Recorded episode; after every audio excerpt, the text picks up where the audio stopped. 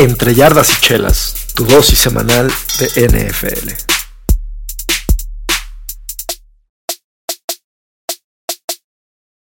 ¿Qué tal amigos? Bienvenidos a este noveno episodio de Entre Yardas y Chelas, ya mediados de la temporada 2022. ¿Quién lo iba a pensar? Se está yendo rapidísimo y muchas sorpresas, una de las cuales creo que son el equipo de Seahawks, el equipo de Giants, el equipo de Jets, muchos temas por tocar y bueno, también estaré hablando sobre la división oeste de la Conferencia Nacional, sobre el caso de las Panteras de Carolina sobre yo creo que el fin de temporada de los Raiders y sobre un caballo negro para ser un equipo contendiente de Super Bowl.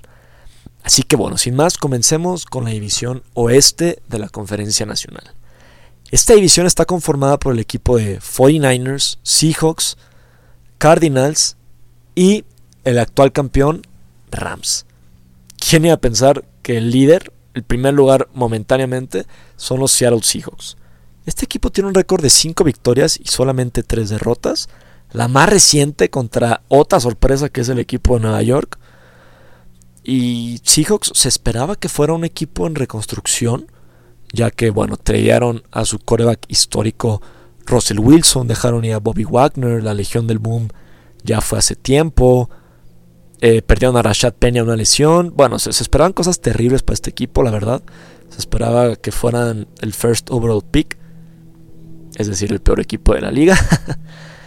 y bueno, Gino Smith la verdad está arrojando números de Pro Bowler. Yo creo que va a ser Pro Bowl para la conferencia nacional. Y, pero, pero yo no creo que Seattle termine como, como líder de esta división. Posiblemente sí pasen a playoff. No, no posiblemente, sí van a pasar a playoff. Pero como segundo lugar en su división. Es decir, como cuarto o quinto lugar en la conferencia nacional, ya que, bueno, les mencioné, el equipo de 49ers está en esta división y es un equipo que este fin de semana pasado, gracias al, corredor que adquirieron vía trade, Christian McCaffrey, bueno, este jugador anotó tres touchdowns, un hat-trick, pero un hat-trick un tanto especial. Es un corredor, pero anotó corriendo, atrapando y lanzando un pase de touchdown algo que no veíamos desde el 2005 con la Daniel Tomlinson. Y 49ers puede que en algunos momentos veamos inestable a la ofensiva, pero hay que recordar que Jimmy Garapolo no tuvo la pretemporada que necesita la mayoría de los corebacks. Se sometió a cirugía, así que estuvo en rehabilitación un par de meses. Ya que estaba sano, no entrenó con el equipo de 49ers porque el equipo no lo quería ahí. El equipo prácticamente le había dado las llaves del auto a Trey Lance y le dieron las gracias a Jimmy Garapolo.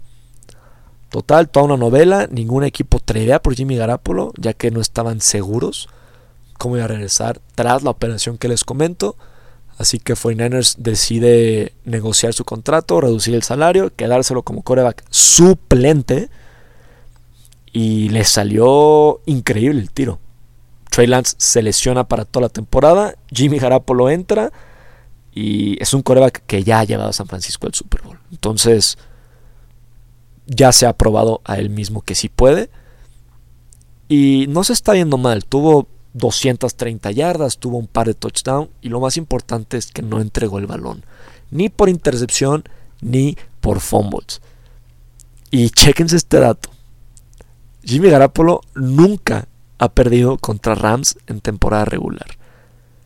Le ha ganado los nueve encuentros los que se ha enfrentado a este equipo. Son prácticamente sus hijos. Un equipo que yo creo que ya se despidió por la temporada. Hay varios, pero uno que creo que es más claro que otros es el equipo de Las Vegas Raiders. Hace un par de episodios les mencioné que yo creía que ya se había acabado. Luego vinieron un par de victorias sorpresivas. Y justo cuando creíamos que este equipo empezaba a conectar, hacer clic, los blanquean. Los blanquea un equipo comandado por Andy Dalton. Sí, Andy Dalton todavía juega. y jugadores estrellas que tienen los Raiders no hicieron impacto. Davante Adams, el que posiblemente es el mejor receptor de la NFL, tuvo solamente dos yardas totales. Para que dimensionen esto, den seis pasos en su sala, en donde estén. Eso es lo que recorrió Davante Adams con el balón durante más de tres horas de partido. Algo bastante mediocre. Y el equipo de Raiders no es que solamente haya sido culpa de Davante Adams. El equipo en general no jugó, nunca recorrió a campo contrario, es decir, no pasó la yarda 50 hasta la última serie ofensiva. Serie que, por cierto, no fue comandada por Derek Carr. Derek Carr lo banquearon, metieron a Stidham, este coreback traído de Nueva Inglaterra, y bueno, tampoco anotaron, pero ya hubo mejoría, pasaron más de, más de medio campo. ¿Qué sigue para Raiders? Yo me imagino que, que van a cortar a Derek Carr. La verdad es un coreback que ha estado rodeado de armas durante muchas temporadas le han traído armas, le han querido apoyar, tanto a la ofensa como a la defensiva, y nomás no da el brinco. Han pasado a playoff, sí, pero no han ganado un partido de playoff.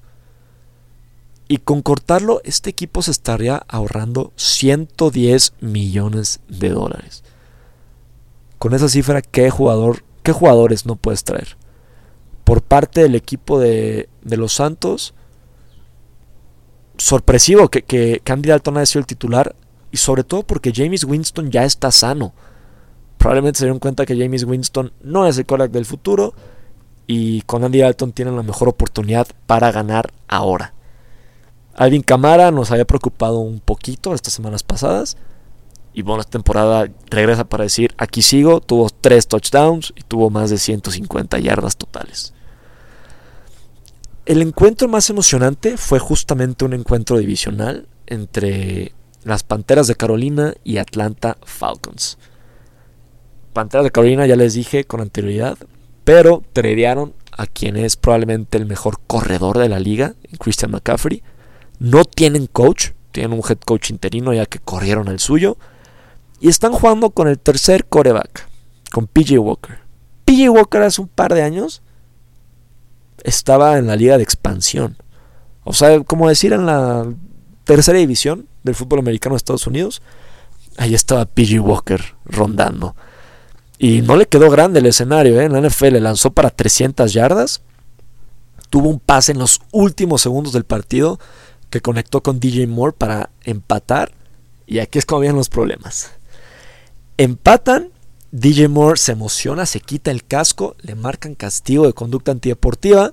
Eso retrocede al equipo 15 yardas para el, intento de punto extra. Es decir, pasó de ser un intento de 33 yardas a 48. Algo ya sumamente complicado. La falla el pateador. Está bien, no es su culpa. Se van a tiempo extra. Intercepta el equipo de Carolina. Nuevamente oportunidad para ganar el encuentro.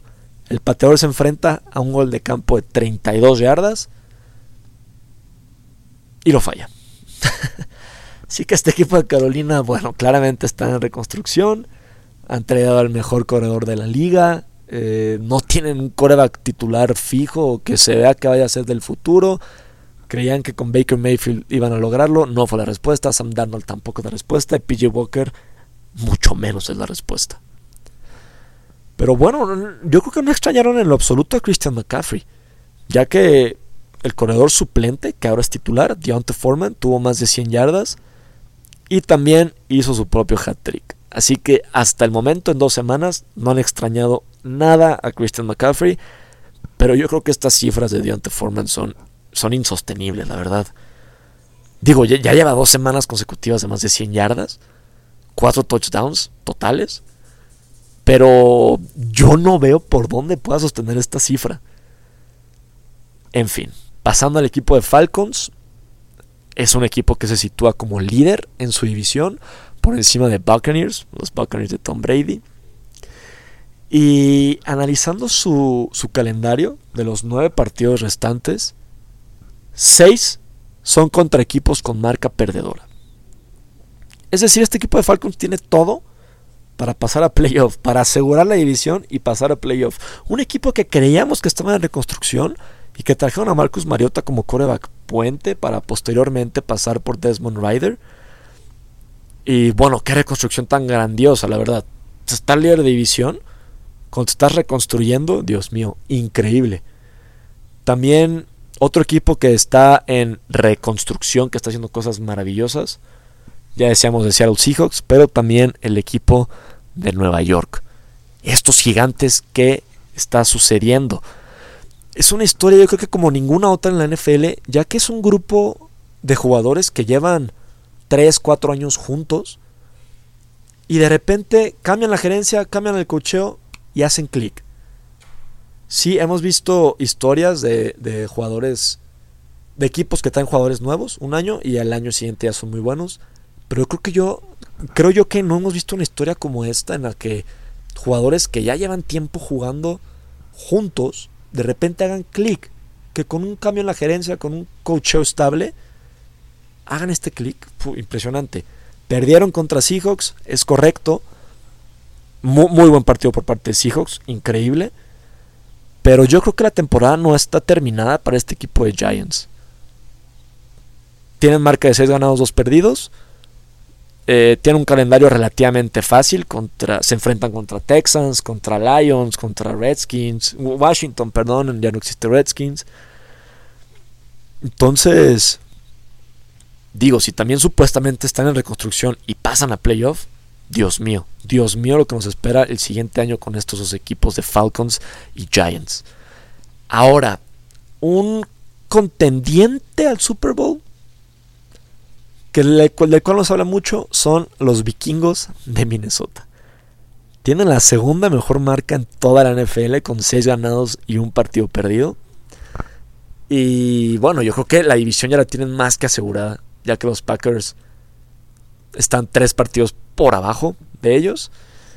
Y yo no los veo como un equipo élite. Yo no los pondré en la categoría de Bills, en la categoría de Chiefs, en la categoría de Filadelfia, porque no son líderes en ningún, en ningún, en ninguna estadística. Son el decimotercer mejor equipo anotando el balón y son el doceavo equipo en puntos permitidos. Cifras sólidas, sí, son un sólido equipo de playoff. Pero yo no veo por dónde pueden ser contendientes legítimos para el Super Bowl. Hace un par de horas se dio la noticia que tradearon por el ala cerrada TJ Hawkinson. Entonces es un equipo que se sigue armando, sigue agarrando piezas. Si de por sí tenían buenas piezas a la ofensiva, se están reforzando inclusive aún más y probablemente podemos verlos hacer un increíble papel en estos playoffs. Inclusive llegar al campeonato de conferencia, yo me atrevería a decir que contra Filadelfia. Y bueno, ahí terminan por, por perder contra Filadelfia. Ah, tienen dos partidos clave estos Minnesota Vikings. Tienen un partido contra Bills y tienen un partido contra Cowboys. Si en alguno de estos dos encuentros logran sacar la victoria, creo que posiblemente podríamos hacer el argumento que son un contendiente sólido para el Super Bowl. Ahora quiero hablar del equipo de New York Jets. Su récord es el que los mantiene en playoff. Tienen 5 victorias contra solamente 3 derrotas. Y es un equipo que avanzaba el balón y hacían maravillas con el juego terrestre. Con el novato Brice Hall y bueno, con su línea ofensiva renovada Desafortunadamente hace un par de semanas pierden a Brice Hall y a Alija Vera Tucker fuera toda la temporada. Y aquí es cuando la responsabilidad empieza a recaer sobre este coreback joven, Zach Wilson, que tuvo tres intercepciones este pasado fin de semana contra los Patriotas, de las cuales dos sí fueron errores garrafales, una pésima lectura por parte de Zach Wilson y tienen menos del 50% de pases completos en lo que va de la temporada. En, su corta carrera ha batallado con la entrega de balones, ya sea fumbles, ya sea intercepciones, pero esta temporada 2022 que vemos que los Jets son un equipo talentoso, demuestran ser un equipo talentoso, es momento de preguntarnos si Zach Wilson los está deteniendo. Si es un equipo que está ganando a pesar de Zach Wilson sí lanza para 300 yardas, pero te lanza tres intercepciones también. ¿Para qué quieres que te lance mucho si también es propenso a entregar el balón? Yo creo que los Jets no van a pasar a playoff. Su división, digo, los Bills van a pasar en primer lugar. Pero Miami Dolphins trae mejor equipo que estos Jets. van por un muy buen camino los Jets. Han estado en reconstrucción toda, toda su existencia. Pero posiblemente Zach Wilson no sea la respuesta para dar el brinco a ser un equipo top 10. Bueno, esto fue todo por el capítulo del día de hoy. Ya tienen su dosis semanal de NFL. No olviden suscribirse, darle like, comentar y compartirme con quien crean que les puede gustar este espacio. Nos vemos en el siguiente episodio de Entre Yardas y Chelas.